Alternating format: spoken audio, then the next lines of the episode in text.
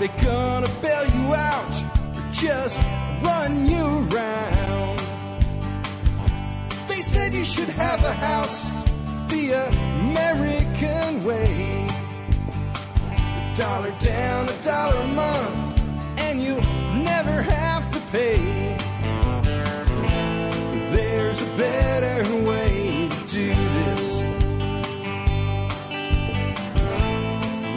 show you a better way.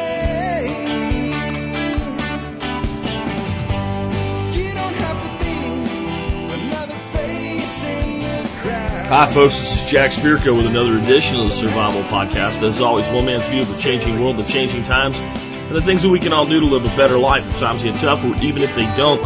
Coming to you once again from Arlington, Texas, today with episode 493 of the Survival Podcast. And today is a Monday. That means we're going to have, you know, this is going to be your show because it's going to be all things that have been sent to me by email. Uh, questions, comments, commentary, articles you want me to comment on. Stuff like that. You can participate in this show by sending an email to jack at the. I'm going to say something today because I feel bad about the fact that so many people send things that never end up on the air. I get, I think, a conservative average of 100 emails a day just for this. Just for things, questions, ideas, comments, and things like that for shows. That doesn't mean you shouldn't send me one.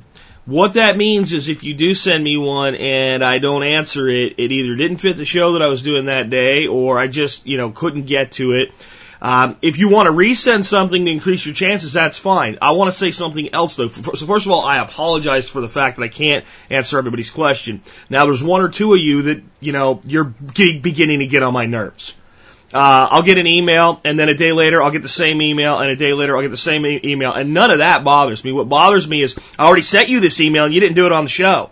I've sent you this email three times now. When are you going to do it on the show? I'd really like to know when you're going to do this on the show. This is my fifth time sending this email. Jack, I've been sending this email to you for three weeks and still haven't heard it on the show. When are you going to do?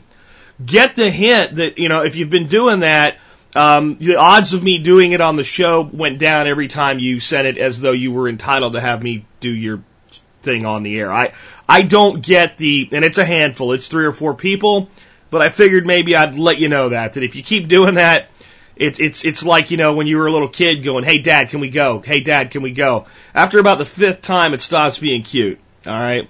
Anyway, we're going to have a great show today. We're going to talk about your questions and comments, as many as I can get to. And again, if I haven't gotten to yours, I do apologize. Before we do that, though, let's go ahead and knock out our housekeeping. Housekeeping item one, let's take care of our sponsors. They do a lot to help take care of you. Sponsor of the day number one, shelfreliance.com. Notice I said shelf. Like something you put things on, not self like being reliant upon yourself. What is Shelf Reliance? It is some of the most innovative food storage systems I've ever seen in my life. A great way to practice eat what you store and store what you eat, and a lot of great food for storage as well, and a bunch of other really great things. If you've not yet gone by the Shelf Reliance website, please do that. Uh, take the opportunity to check out the Shelf Reliance website, and I think you'll really be impressed with their offering. Also, a good supporter of the show. They came on for three months as an advertiser, and uh, when that three months ended, they immediately extended for a full year. So they are a committed supporter of the show. So we try to take care of sponsors when they take care of us. Uh, next up is the Survival Seed Bank from Solutions from Science. Now, what's a seed bank? You know, what, what is a seed bank all about? Is that a bunch of seeds that you go out tomorrow and plant? No, just kind of like you put money in the bank to save it. A seed bank is a, is, is a store of seeds for the future. Another way to look at this is, you know, you might buy pork chops freeze dried from Mountain House.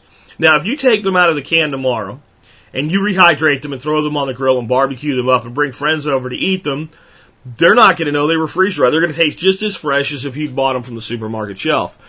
But they cost more, and they cost more because they have longevity. And that's the way a survival seed bank works. It is, it is designed to make sure that you have a store of seeds available into the future. So check out the survival seed bank.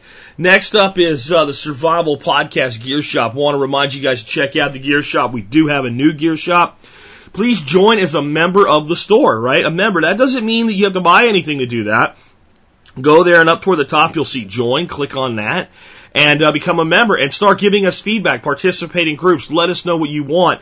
We've done something really different with the gear shop. We've built it on a thing called Buddy Press, and that allows for kind of like, think about it like Facebook Lite, like a mini Facebook just for there. So you don't really share a lot of information with people or anything, but you have this community environment where you can tell us, hey, I want this on my shirt. I want a green one. I want a pink one. I want this. How do, and the thing is with the new Zazzle store, you can look at a shirt and go, I like the design, but I don't like the color. I don't like the shirt style and I need a size, whatever.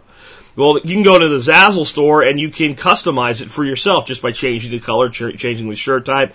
That's going to create questions. We can answer them. So the store is really all about being your store the way the show is your store, uh, your show now. So, you know, check it out because uh, Sis Wolf and TW have worked really hard to kind of bring it to another level. I think they've pulled that off.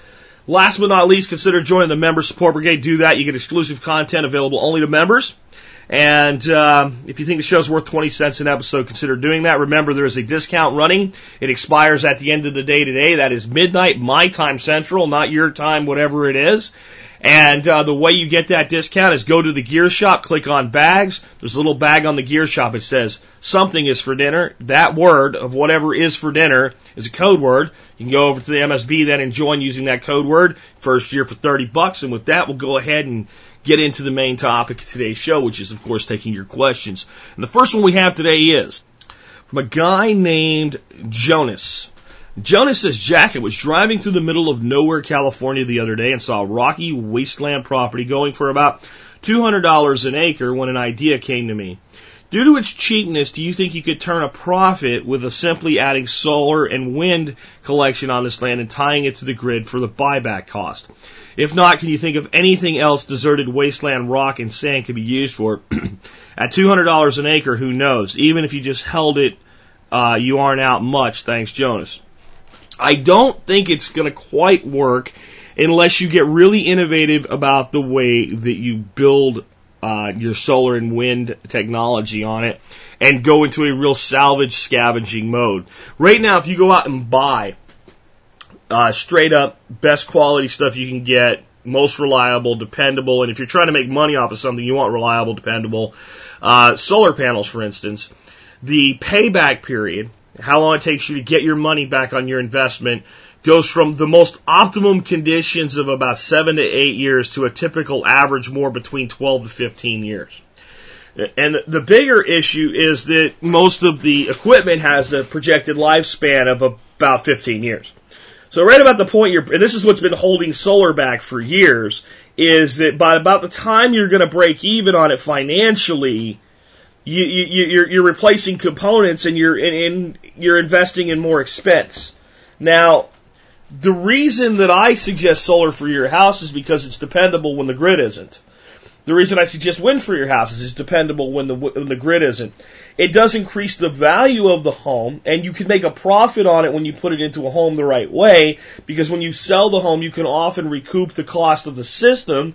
And if you've gotten anything out of the system during its use, you're you're in a profit at that point, and you're also more marketable and more likely to sell quickly. And there's all kinds of great things that happens when you do that. If you can make it work, I'm all for what you're proposing. Here's a couple gotchas. One it's California. California is freaking crazy. It is absolutely insane with regulations, laws, and rules. I mean, California makes New York's government look intelligent. That's how bad Cal- California makes Illinois' government look intelligent. That's how bad California is. So, I have no idea how many ordinances there are that would prevent you from doing this because you might disturb the habitat of some desert bug.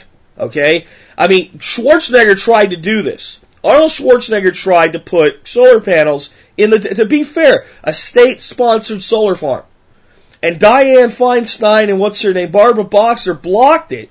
The two senators at a federal level blocked the state initiative because of disturbing the habitat of endangered species in the desert. And Schwarzenegger said, if we can't put solar panels in the desert, where can we put them? So where are they putting them now? In the San Joaquin Valley, which has been turned into a desert because of water restrictions to save a fish. So now a lot of the old farms are being turned into solar farms up there. Can you do it? I don't know. The fact that it's in California, whatever challenges you have become worse. tax liability, environmental nonsense, uh, business registration requirements. If I were going to d- decide to do this, I would look for a state that's a little bit more business friendly, like look to your east a little bit, like a place like Nevada, also full of wasteland, and I would try to do it there. Now, what can you do? I still say it's going to be tough. Now, if you start scavenging every solar panel, you learn how to like, uh, you know, let's let's uh, like jerry rig stuff, right? And you learn how to be like a, a scavenging engineer and you just coat the whole place with everything you can, and you don't get in trouble with the local government for, you know, some kind of nonsense, right?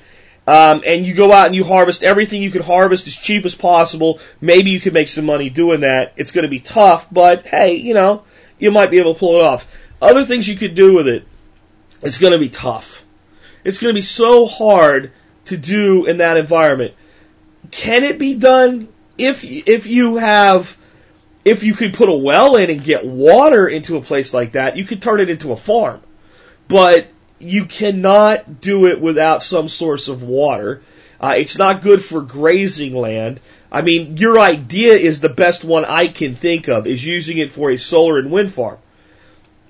And it has its associated challenges. So anybody that's got an idea what you could do with wasteland like that, go ahead and comment in today's uh, show notes and uh, give me your thoughts and your ideas on this one. I think that the idea Jonas has is the best one there is, rife with challenge. I wouldn't do it in California, but I think it could be pulled off in other locations. Let's go ahead and take another one.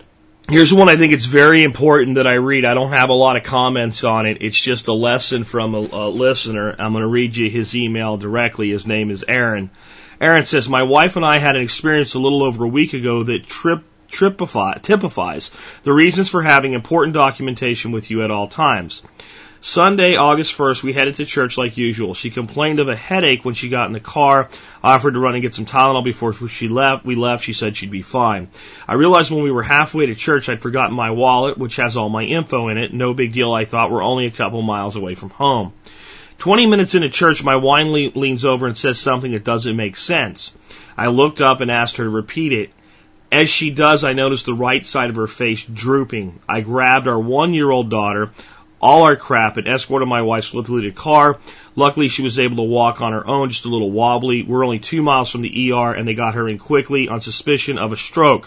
Her CT scan showed a massive brain bleed, and they transported her immediately to a bigger hospital. The problem was that since I'd forgotten my wallet, I had nothing in the way of documentation. I had no ID, no insurance card, nothing.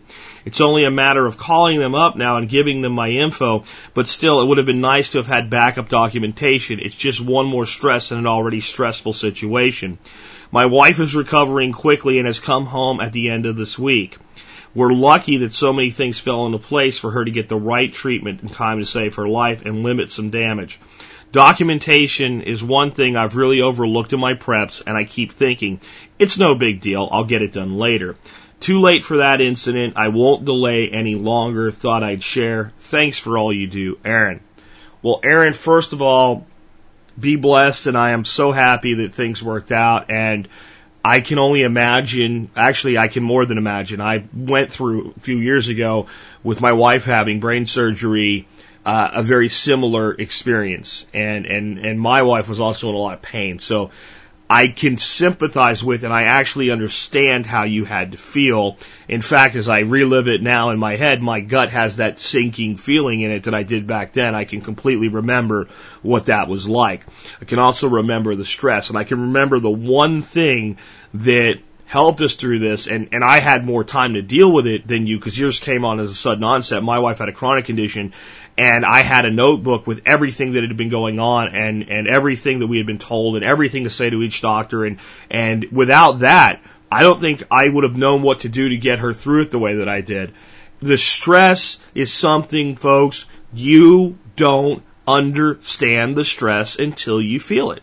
You really don't. And that's what Aaron's trying to say here, man. You don't get it until you're there. And all of our preps are not, this is again, it's not just about if there's a disaster, right? Uh, in, in the, the scope of an environmental disaster. It's not just about if the entire economy crashes. It's not just about if there's a pandemic. It's about the things that can happen to you. And trust me, folks, when someone you love is in terrible pain and, and, and suffering a life threatening condition, it is a disaster like you cannot imagine. In some ways, for you as an individual, it's so much worse and it's so much more likely. Please put together a documentation packet. Please have all the important information that you need put it into a binder or a folder or whatever makes sense for you and keep it in your vehicle. If you're worried about security, get a lockbox, put it in a lockbox and lock the lockbox in your freaking trunk and as long as you and put the keys on your car keys. But have the freaking stuff there. This is an example of what can happen without it. And this is a, you know, an, an example of something that had a reasonably simple solution. Make a phone call. But man, I mean, that's not really what you need to be doing in that situation. You want to be at the side of someone that you care about taking care of them, not trying to get through to some bureaucrat, uh, you know, desk jockey type person to get something done on a Sunday. You know? You really have to make sure that you're doing the mundane stuff along with the stuff that's kind of cool. Because these are the things that are really going to be most likely to be necessary. I promise you, if you put together a documentation package, I promise you, absolutely hand up held with my oath, if you put a documentation package together and you keep one in every vehicle, and you have that for the next 10 years, you will use it at some point in the next 10 years. It may not be for something this critical, but you will use it Please learn that lesson so you don't have to learn it the hard way. Let's go ahead and take another one.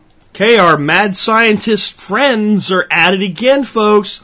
Uh, genetic modifications, and some of you guys think I'm going a little bit too far when I worry about things like the fact that, you know, most of the soy and the corn and the canola and everything else that we eat in the United States every year is genetically modified with no form of labeling or warning. We don't even get the opportunity to know whether it is or not. We should just assume that it is and that genetically modifying things is probably not a good idea um, that things have happened like, well, they've proved that genetically modified corn actually causes kidney and liver disease. Of course, it's completely denied by the government of Monsanto, even though independent third party studies have proven it to be so. Um, but my bigger problem has always been they won't stop, and sooner or later they're really going to screw something up. So recently we talked about the fact that genetically modified canola had, in the words of the article, escaped, gotten away, gone out into the wild, and two different genetically modified strains has crossbred in the wild and started producing a third genetically modified uncontrolled species. Uh, but we weren't supposed to worry because, you know, it's just a canola. What could it do, you know? Well, you know, this is one, the guy that sent it to me didn't even give me his name. All he said is you just can't make this up. And this was highlighted and I clicked on it. And I'm looking right now at an article called Genetic Modifications, Glow in the Dark Lifesavers or Mutant Freaks. And what is the picture at the top? The genetically modified piglet glows in the dark as a result of jellyfish genes introduced into its soul, its cells at the University of Missouri Photograph uh, Rex features. And there's two cute little pigs, and one has a chartreuse little glow in the dark nose, and his little hoof is a glow in the dark color too. And if we put him under UV light in the dark now, he glows. A glow in the dark freaking pig. And it talks about making glow in the dark chickens. I'll put a link to this article and, and you can read it at your, I'm not going to read the whole thing to you. It's rather long. And it's, but here's a couple things in it that bother me. 1.5 million experiments on genetically modified animals were carried out, a rise over 143,000 the previous year for the year of 2009. So in 2009, there were 1.5 million experiments involving genetically modified animals. But it tells us that, you know, in this article, we're not supposed to worry. They're doing it so they can make like a chicken grow in the dark so they can observe its uh, embryonic stage, which is easier than observing a mammal to learn about birth defects and stuff like that. Here's where I start to really get worried though. Let me read the last paragraph from this article for you.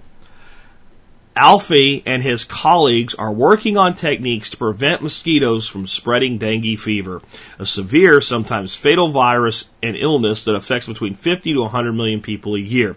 We have created a strain of genetically modified male mosquitoes of the Aedes aegypti species, the one responsible for spreading dengue fever, he says. These males produce offspring that do not fully develop, so they block the appearance of new Aedes aegypti mosquitoes. Released into the wild, we hope they will. We hope to do in a few years. These GM mosquitoes should eradicate uh, Aedes aegypti populations and halt the new dengue fever cases. If the technique works, we will have demonstrated just how powerful and useful this technology can be. So, what they want to do is create a sterile Aedes aegypti male mosquito and introduce it into the wild. And in doing so, eradicate the entire species of Aedes aegypti mosquitoes. Problems with this, folks? Let's start out with a couple. Number one, since the, the way it works is that the new mosquitoes don't fully develop, the males of the species never actually pass on their genes, at least if everything goes according to plan. So, how are you going to pull this off? You're going to have to make billions of them. You'd have to make billions because what about all the ones out there that are all, you know, where do all those mosquitoes that are already out there come from? See, there's a few of those, uh, you know, non-sterile male mosquitoes out there. So what's going to be the next step? Oh, we're going to have to give these guys an advantage of some kind. Will this work? I don't know. But look, folks, I talked to you about a month ago, and they're doing the same thing with mosquitoes with malaria. They're screwing with mosquitoes. They're genetically modifying mosquitoes and then releasing them into the biosphere. I almost wonder, do none of these people watch movies like Jurassic Park? Now, am I saying, am I paranoid? And there's a giant T-Rex. We'll be here November. No, no. I'm just saying, when you start screwing with the fabric of life, and then worse yet, you release this into the biosphere outside of control, which even if you're doing a lab, sooner or later it's going to get out. But when you're doing it so it can be released, this is not what we signed up for with genetically modified crops. When all of this research was encouraged and allowed in, and, and I didn't like it even then, but at least, you know, we were told, oh, we're just going to do this, it'll be under height controls, and yeah, it'll be genetically modified corn, but it'll be only certain areas, it'll be planting guidelines, and we can protect. There, this is what I'm talking about. This can of worms is just crawling everywhere now and reproducing. And who knows what the hell is next. So I'll put a link to this so you can see how our scientists are using, and I guarantee a lot of these guys are using tax dollars to make chickens and pigs glow in the frickin' dark, modify mosquitoes, and let them loose on our planet to see what happens. It's called a big experiment. Uh, so hopefully, you know, maybe, I don't even know what to say anymore. I just know that this is something we better keep an eye on, and we better be prepared for eventual consequences we don't want to occur. Let's go ahead and take another one. Okay, the next question is another one of these, and I'm telling you guys, you have no idea how often this happens that two emails come in within an hour of each other or less. Last night it happened within like 10 seconds of each other. The two emails came in like this, but uh, this one came in a couple hours apart, and uh, comes from Christopher, and you'll see what I mean here in a second. Should I base my decision on having an off-grid solar system on economics only? Question primarily comes from comments you made during Friday, August 6th show. You focused uh, much on the time of a payback of an off-grid system, which is important. Perhaps other value drivers should be taken into account as well. Besides economics, it seems as though an off-grid small-scale solar system is more like an insurance policy and less of a capital investment where ROI is king. The payback based on information and assumptions for my unique system is below would be around 11 years for a tie grid system only and 18 years uh, for uh, grid and battery backup. From an ROI uh, perspective, uh, 18 years is foolish and 11 years is lousy. And then he goes into his justification uh, for the entire system as why that you know maybe you should look beyond uh, simply the the money side of things. It takes 18 years to pay this thing back, so why should I do it? And here's his justification. I'm going to tell you the guy's right. Um, if you look at again, this is back ties right into the the first question of the day about building a solar farm to sell electricity. That 18 years for a business model is completely unacceptable. 11 years is still unacceptable. You don't need a battery backup if you're just generating and selling. So this guy's numbers jive right with what I told you. Seven years under the best condition, 11 to, to 16 years under typical conditions, right? And here he's telling you 11 for one and 18 for another. So right where I told you they would be. But if you own the house, everything changes, right? If I own my own house and I put in my own solar system, I own my power production capabilities. And if the grid fails, I still have power. That's a different scenario, and it's not a pure economic one. We also have to look at a couple things that change the dynamic of the ROI from a pure money standpoint.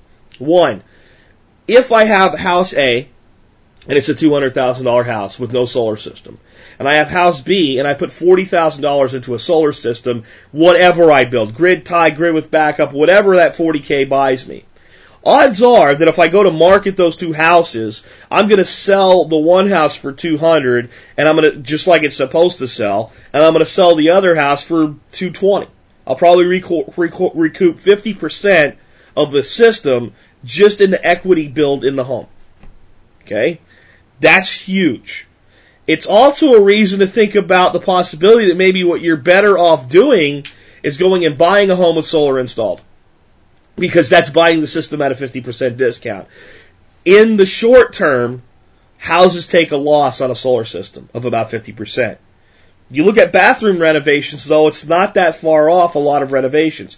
Bathroom being the best return of investment, kitchen being one of the best returns of investment. But if you look at a lot of home renovations, you know, you're recouping 70% or, or less. So it's not that far off to begin with. You get some help from the government. So there's two ways to look at that. One is, can I go buy an existing system for less than putting in a new system myself? If you're in the market for a home, and homes are cheap right now. Alright, so it's a good time to buy everything. So there's one way to look at it, but the big thing is, when you buy a system like this, and if you can run 50% of your power, even if the grid is down, you change the rules for yourself. And there's a value there. Now, every person has to make their own decision. But should a person, when they're putting in personal power generation, look at the ROI and the payback times alone? No. But you have to look at them. Because you have to know what you're doing. If it's 18 years, you need to know it's 18 years so that some clown from a, a, a, company that sells this stuff doesn't convince you it's six. Most of them won't. But everybody's got to eat. And salespeople tend to start to exaggerate a little bit with customer A. And if it works, by the time they cu- talk to customer D, it's a big exaggeration. You know, and oh, it'll pay itself back. There's some other things we need to look at though about the return of investment that, that change the dynamic again. One, we have to ask, do we think that over the next 10 years our price for electricity will go up or down? My feeling is it'll go up. And if we look at the cost of electricity over the years, it's slowly worked its way up. Doesn't generally go up as fast as a lot of other things, but it goes up. Wanted to bring something else into this.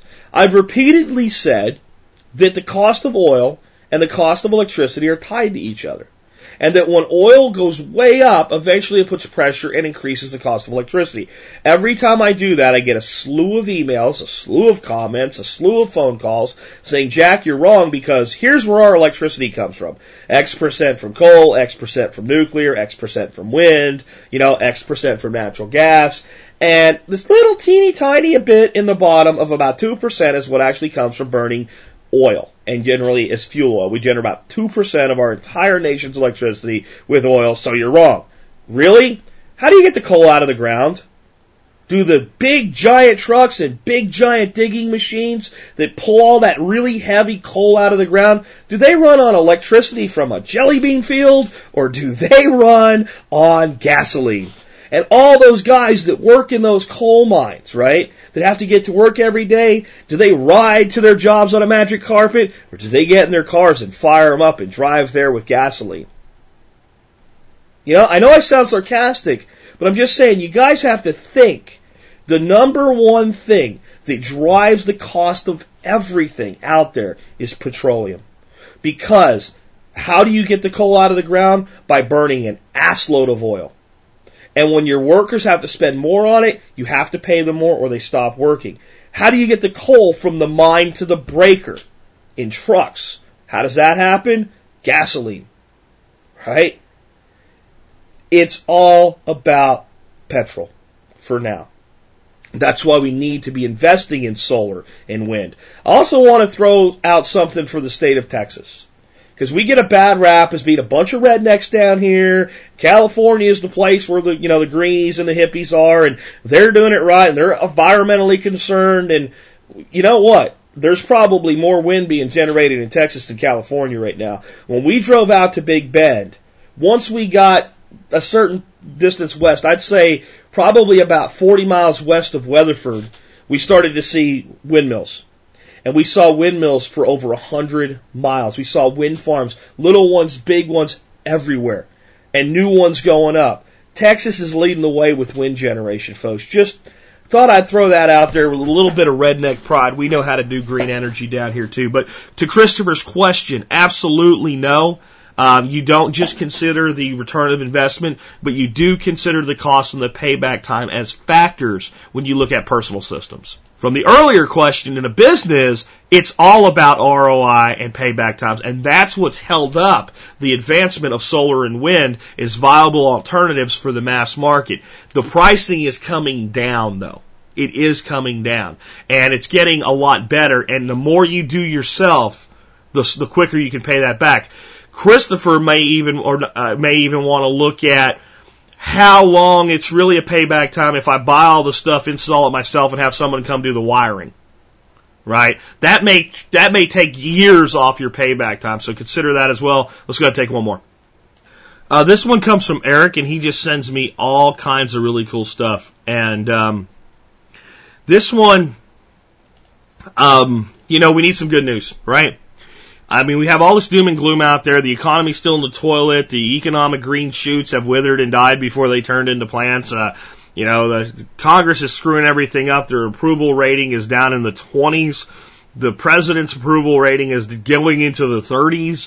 Uh, we'll have an election and we'll get new people that we don't like. I mean, no good news. So what if I gave you some good news? Some great news, you know? What if I gave you some news that a big, huge disaster was over? I'm being sarcastic again, but I do have good news if you want to hear that a disaster is over. In fact, it's been over for about six days because this announcement came on August 10th, uh, 2010, and here it is.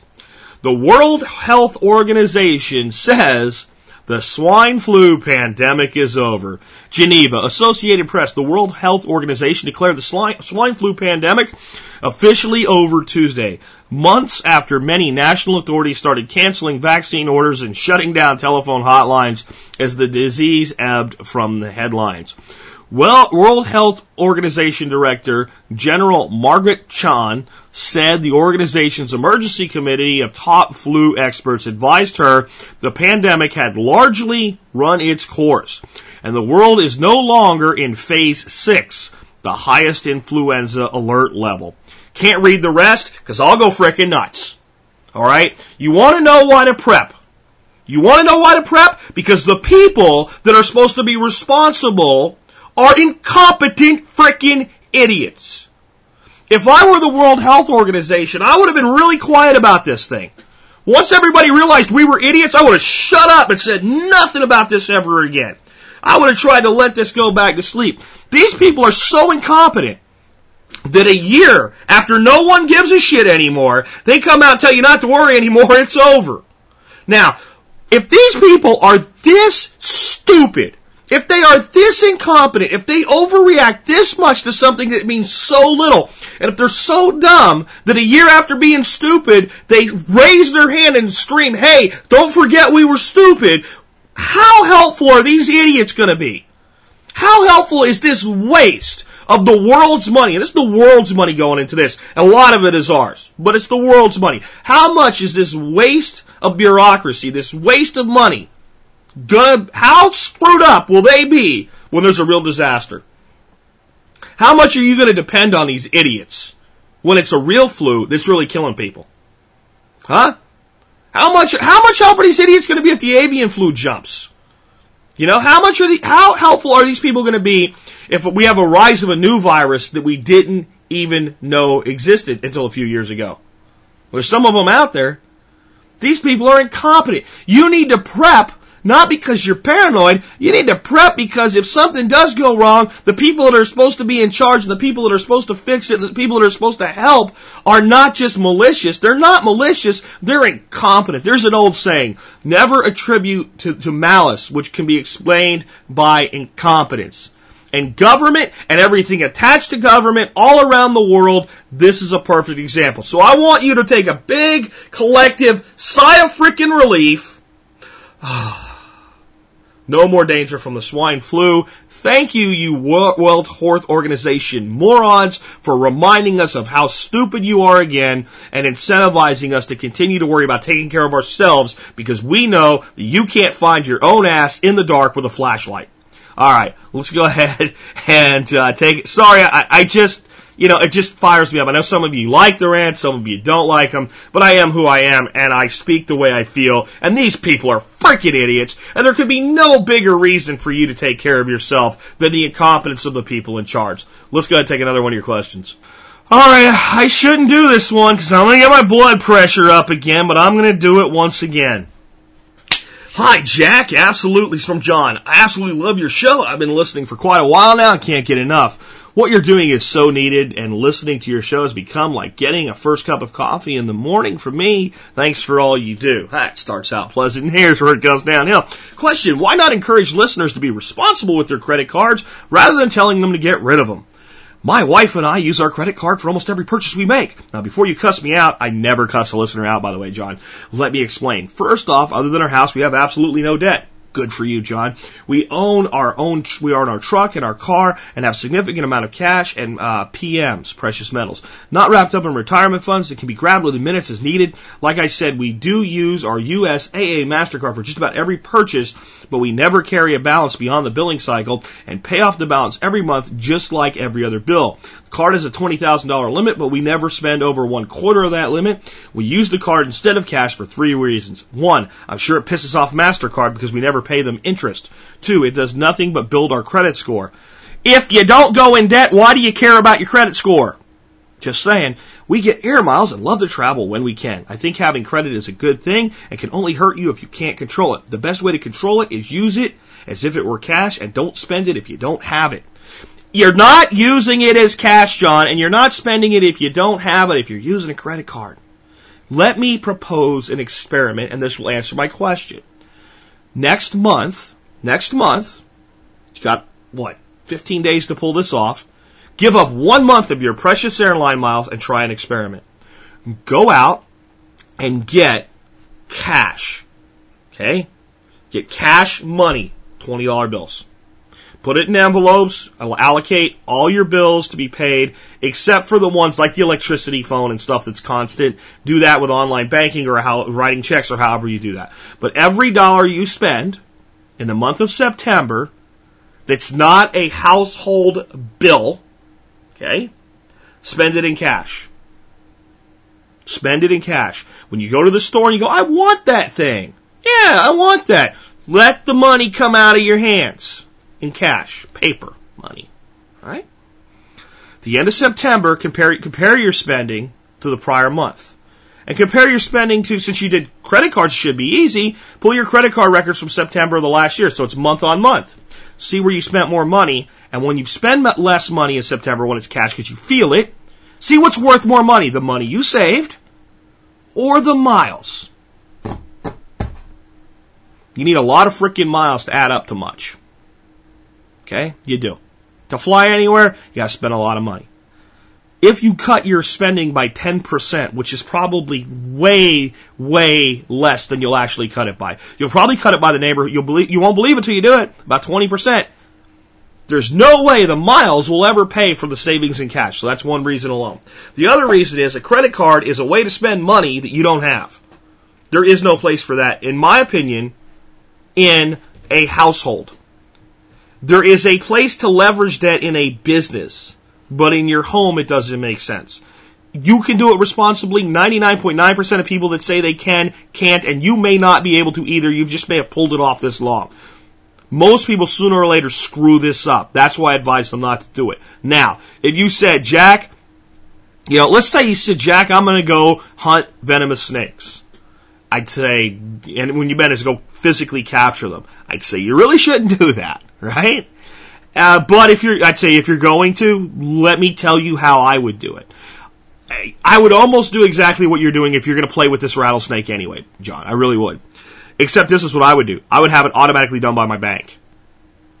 I would have my bank pay my credit card bill for me. Electronically. Every month. So it can't possibly slip. So if I go to the hospital and I'm in the hospital and my wife's on my bedside, it doesn't slip. So if I decide, God, you know, just this month we'll carry a little bit, it doesn't happen. I would set it up on an automatic payment. So it was almost like using a bank check card. And that can be done. And if the airline miles are that important to you, do it. But I'm telling you right now, if you walk around with cash in that pocket, and when you go to the store, you're pulling out cash, you're going to save a hell of a lot more money, and in the end, you're going to have a hell of a lot more money. I'm glad you're doing well, John. I'm not picking on you. I'm just telling you that if you get rid of the cards, you'll do better. If you don't believe me, again, don't cut your credit cards up. Don't get rid of them. Go to the bank, get the cash, try it in September. Let me know what happens on October 1st. Love to hear from you then. Uh, let's go ahead and take another one. Let's do a gardening one. It'll calm my nerves after all this GMO, World Health Organization, and and, and credit card stuff. Uh, Jack, uh, Alex in Austin, and uh, do you have a good recipe for homemade pepper spray used to control pests, insects? Uh, I was using Berinda hot pepper wax to keep the pests, mostly grasshoppers on my vegetable plants. Seemed to work well, but it cost 12 bucks a bottle and gone in less than two weeks. Tried to make my own hot pepper spray. Questionable results. I used six jalapenos and one habanero one clove of garlic blended coarse and placed in a five gallon carboy for with two and a half gallons of water, which was let to sit for three days. I drained some of the liquid into a 32 ounce spray bottle and added two teaspoons of soap and one teaspoon of olive oil. I sprayed the material on selected plants one time. Upon the first inspection two days later, I didn't really notice much of a difference. Pest activity gauged by how many leaves were eaten by insects. Noticed some sort of a uh, some sort of black-eyed pea on my some of my black-eyed pea leaves. They had some sort of dark brown, almost black sticky stuff. Uh, one of the local guards said a suspected leaf under a microscope was not sure what that was, thought it may be fungal, told me to re- keep the olive oil but reduce the soap to a tablespoon, a teaspoon. Do you have any proven homemade pepper spray recipe application methods? Let me first say I don't like to, um, when I'm trying to figure something out like this, I don't like to do three things at once. So you're doing an oil-based insecticide, a soap-based insecticide, and a uh, plant-based insecticide with uh, the hot peppers. Right? So I don't like that. That that is not my way of doing things, especially when I'm trying to formulate something. So I'm going to tell you to go just with hot pepper and garlic. I'll do this 100%. And if you want to do something with oil or you want to do something with soap, use those differently. Those are different things for different applications. Split them up. A soap-based pesticide is more of a, a, a spot and spray. So you see the pest, you spray it directly. It's not really that great of a way to spray your leaves with. Oil can be a real problem if it gets overused. That's why they told you, because they don't know what else to say. So if it could be too much oil, so back off the oil. That's why they're saying that. But oils, that's a different world as well. The way I make hot pepper garlic spray, which seems to work very good as a repellent, is I use a big ass handful of habaneros, right? I mean a big old handful of habaneros. I don't even mess with jalapenos. And if you haven't grown any, go to the store. You can buy a handful of habaneros for like a buck, right? And um, I take those and I put them in my Vitamix blender and uh, I'm talking it's half full of habaneros, half full of water. Lid goes on it, and I just blend the living crap out of that. Okay, and um, I I mean blend it till it looks like the whole thing is one liquid. It, it looks like it, li- it didn't liquefy. You think it did, but it didn't. And then you take that and put that in a big jar and set it there, and overnight the the liquid will separate from the solids take a spoon and take the solid crap, spread that around in your garden on the ground. All right, that'll that's going to do a lot by itself. The liquid then strain it through like a cheesecloth or something like that, and use that at about 20% of that liquid to water. And get a spraying sprayer, you know, something that sprays kind of a mist, and make sure you don't spray this stuff into the wind, buddy, because if it gets on you in your face, you're not going to like it. Wear gloves during applying this stuff. Spray it lightly around your garden. It'll keep away most things that any kind of pepper spray are going to make. You can dilute it further than that. But I haven't found that it does any damage to the plants whatsoever. So, hotter peppers, more of them, big handful of garlic to go in there to boot. Uh, I've even done it with with habanero, onion, and garlic, and I've had great results with that as far as keeping pests off. Again, the soap is more of the way a soap-based insecticide works, and the oil does pretty much the same thing. It gets on the insect, and it coats the little pores in their body, and it, it physically suffocates them. Because insects don't breathe through a nose and mouth like we do. They actually breathe through pores in their exoskeleton. So it's almost like drowning them even without putting them underwater. That's that's the, the best way I can explain it. So when you're using that as a topical thing, it might do some suppression of eggs and nymphs and things like that. But basically, uh, you're you're putting two different methodologies together that probably shouldn't go together. Um, so that's what I would try. And please be careful with what I just gave you, though. You get that on your face you touch your touch your hands to your face. You can cause yourself a lot of misery. Ask me how I know. Uh, and don't use it in windy environments. You know, use it in a handheld spray bottle, not one of those pump up tank ones like you might use for neem oil or something like that, because you're more likely to end up spraying that into the wind. And just use it. Don't try to coat your plants with it. Just try to get all you're trying to do with this stuff is really get a constant aroma of this, the capsaicin kind of in the air around the area. So the insects, it's not that they come and they chew on the plant they don't like it. It's that they avoid the area. And uh, that's one thing you can do. I don't use this much anymore, though, is the other thing. You're still going to be better served increasing your predatory habitat. And a lot of these sprays um, can repel predators as well as prey. So you're pushing out the good guys and the bad guys at the same time, and you know who's going to come back first. So even with these sprays like this, try to use them in, in the areas that need it. If you have an area that's not been touched, leave it alone. Right? If you have an area that's healthy, even if there's a little bit of insect damage, but it's not interfering with the crop's growth, leave it alone. Don't always feel you have to do something. Great question. Let's uh, go ahead and take another one. You'll notice the pause there, and it's because to do this next one, I had to take a big, deep breath, folks. Really. I, I just had to, had to get myself mentally prepared to do this so that I don't go and tweak out and go like turbo hydraulic flipped out jack over this one. When you hear it, you'll understand why. This is a couple days old, was published on Monday the 9th, so what is that? That's like uh, seven days ago, something like that. Freddie Mac asking for more help after big loss. Government controlled mortgage buyer Freddie Mac is asking for 1.8 billion in additional federal aid after posting a larger loss in the second quarter. Freddie Mac said Monday it lost six billion or one point one dollar and eighty five cents a share. So right now you can buy a share of Freddie Mac for like thirty cents.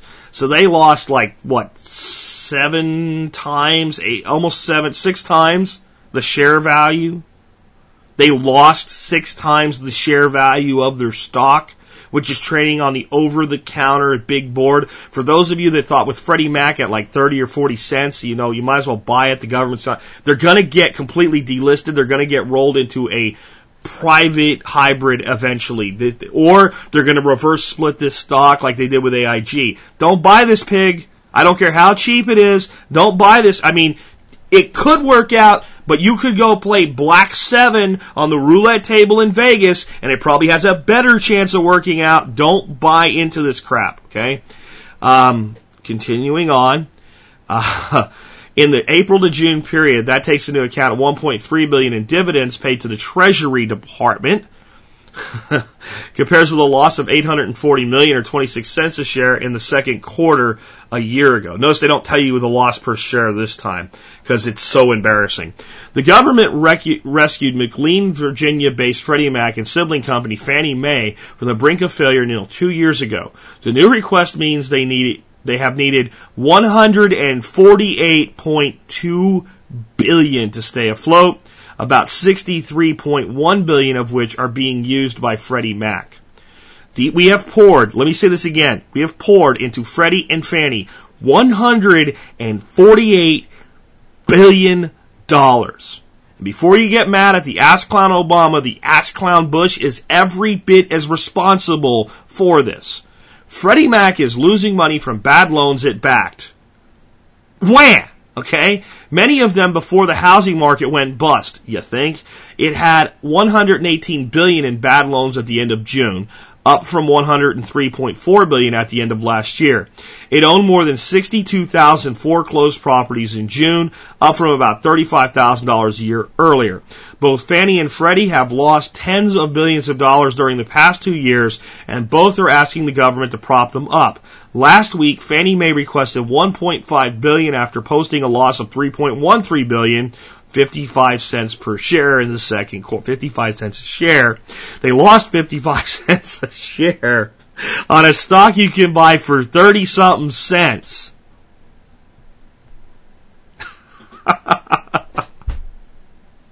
I mean, you just, you, you, all right in the second quarter. Still, the two companies are taking different approaches to their situations. Fannie Mae sounded optimistic about its future. Freddie Mac offered a more tempered view. We recognize that high unemployment and other factors still pose very real challenges to the housing market. CEO Charles Haldeman said in a statement, with that in mind, we continue to focus on the quality of new business we are adding to our book to be responsible stewards of taxpayer funds. There you go, folks. They're going to be responsible stewards of taxpayer funds. Look, Again, the incompetence.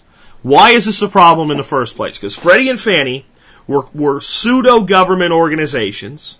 So we had to have an equal rights attitude toward loaning people money, which means I got the guy that has no money has just as much a right to have a house as the guy with money. That's insanity.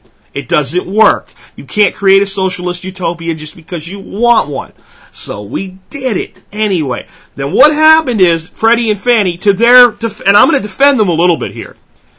We're kind of like, you know, there's only, there are people we can't loan money to. And the Congress and the President, President Carter, President Reagan, President Bush 1, President Clinton, President Bush 2, and continuing on into the current ass clown of the day, Obama, all of them advanced further Stupid lending. All of them. Under the name of equality and helping people live the American dream. And the two worst, Clinton and Bush II. And these companies were forced, forced, with literally forced with a gun to their head. You will make loans to these people. You will do this. And the banks out there that did the lending were forced. You will give people loans that can't pay the money back. Right? It wasn't put that way, but you will loan more to this type of person. You will loan more to that type of, you will loan more to this demographic. You will do this. You will find the loans and you will give them out. And guess what happened? People they gave the money to can't pay it back. What should have been done?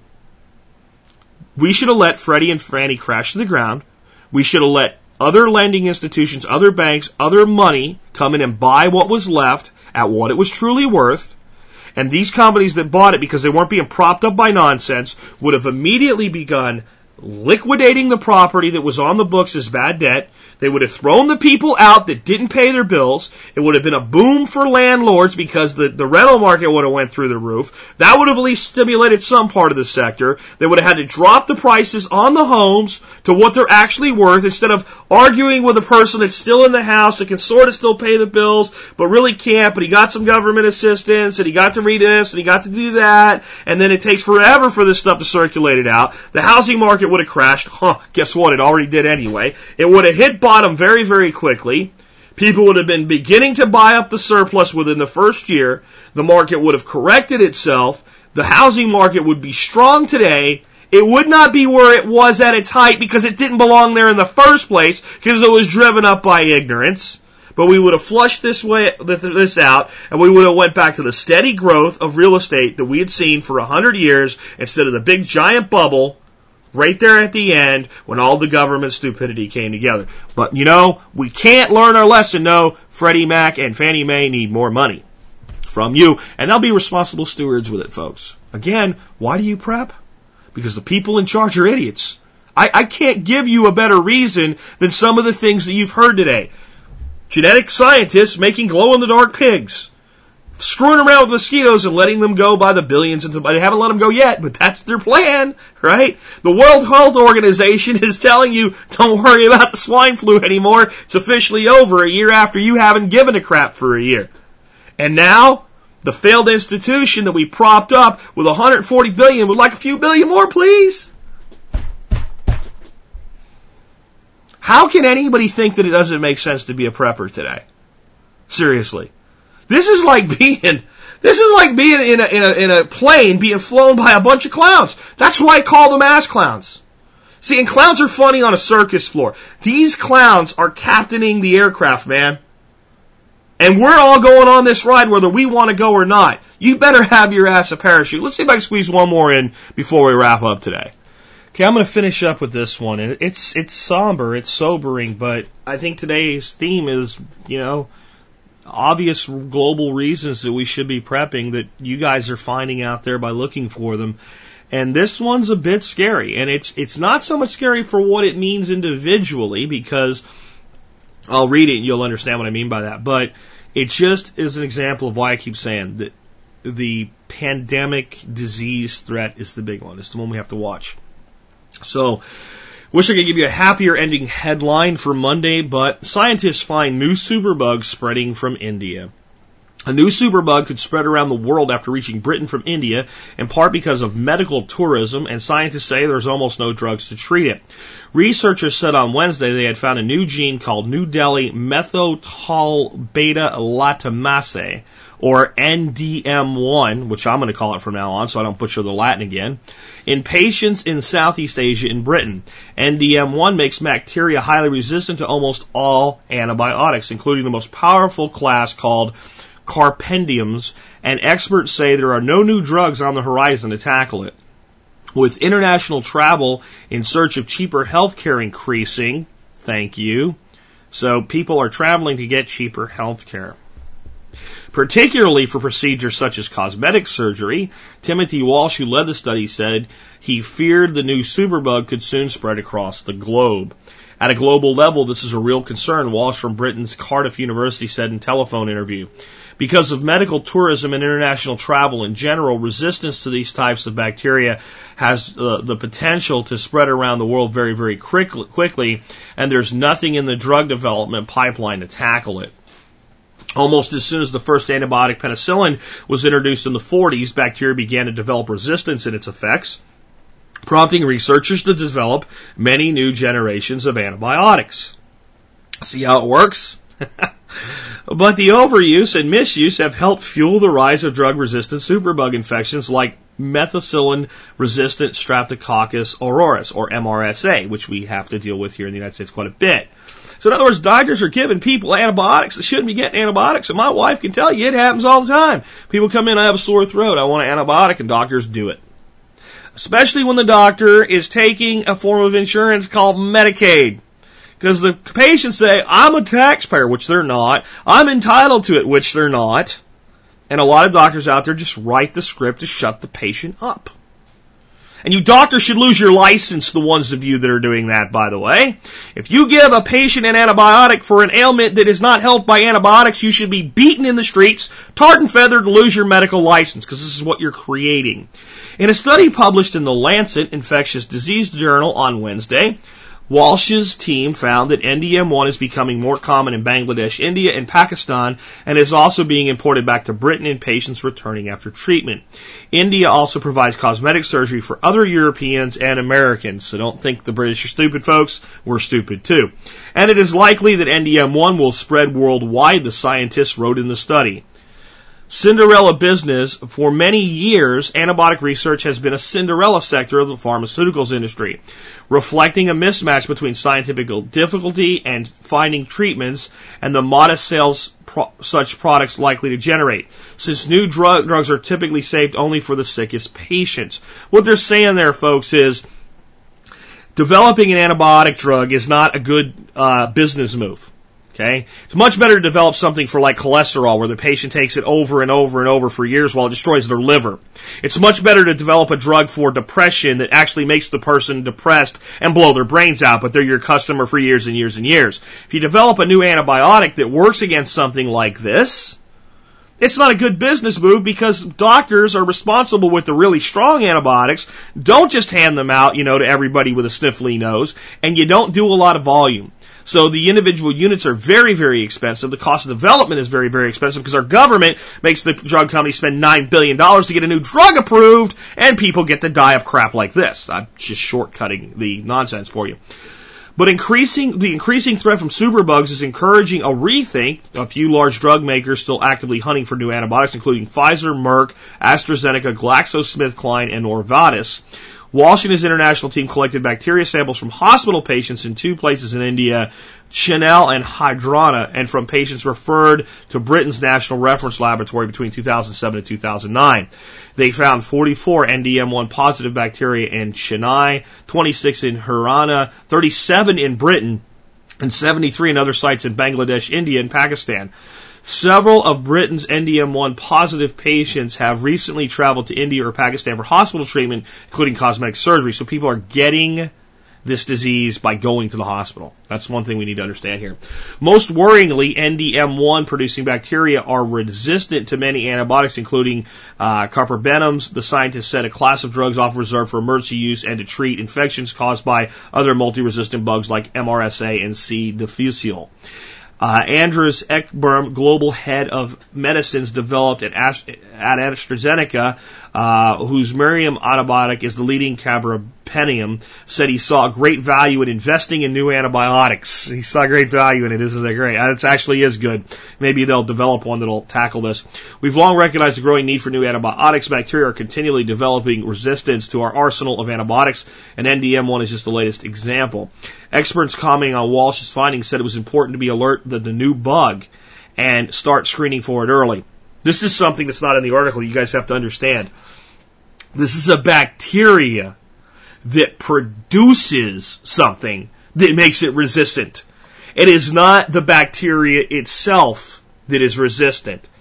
What does that mean? That means that if we understand biology and we understand evolutionary leaps in genetics at the bacterial and viral level, that it is not maybe probable but possible that a bacterium like this could pass on or uh, another bacterial strain could develop the same ability. Just saying. It's not a bacteria that's a superbug in of itself.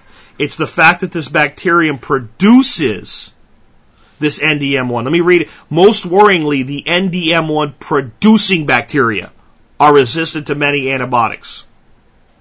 So it is a new trait in bacteria that is making this a superbug. And we just have to ask ourselves how many things like this can occur with what we're already dealing with. You know, how, how much of this is going on out there already? And I said earlier when I talked about pandemic, there are things out there that can kill us that we don't even know about yet. Right? Here's another one. NDM1. Had you heard of it six months ago? It was there. People were already researching it, but you probably had never even heard of it. You might have never have heard of it till today. Ten years ago, you definitely had never heard of it. So, I've given you every reason I can to be vigilant with your prepping today. An incompetent World Health Organization, an incompetent government, you know, uh, it, it, it, boggles the mind. I, I think I've even forgotten some of the stuff I've talked about today that boggles the mind so much. We have got to be vigilant. There are real threats out there, and the people in charge of this ship, I hate to say it, man, I don't like telling you that our government is full of ass clowns. It doesn't make me feel good about my nation. I'm a patriot. I don't want to feel that way about my country. These people are ass clowns, and they're dangerous ass clowns. These are ass clowns that are carrying guns. That's the way to look at it. Drunken, overspending ass clowns that are armed, that can harm people every time they make a stupid decision, and ass clowns aren't known for making a lot of smart ones. And I don't feel real good about a huge change for the better in November. All I see is the car that's headed for the cliff, maybe being shifted over with a little bit of an angle, so it takes a little longer to get to the cliff, and maybe buys us some more time. But be vigilant in your preps. And understand, even though I talked about some really troubling things today, don't be depressed. Don't, don't feel like there's no point. You are in control of your life. You are in control of your destiny and everything you do that strengthens your position, position gives you the opportunity to thrive where others fail. In the worst times of humanity, there have been people that profited the most. There have been people that succeeded. There are people that thrived during a downfall. And those were the people that they weren't always wealthy people. Most of the time they were simply people that were prepared, that were ready, that met the future with an open mind, open eyes, and an open heart. Let that be you. Be prepared, be optimistic, but also be realistic. And with that, this has been Jack Spirko with another edition of the Survival Podcast, helping you figure out how to live that better life if times get tough, or even if they don't.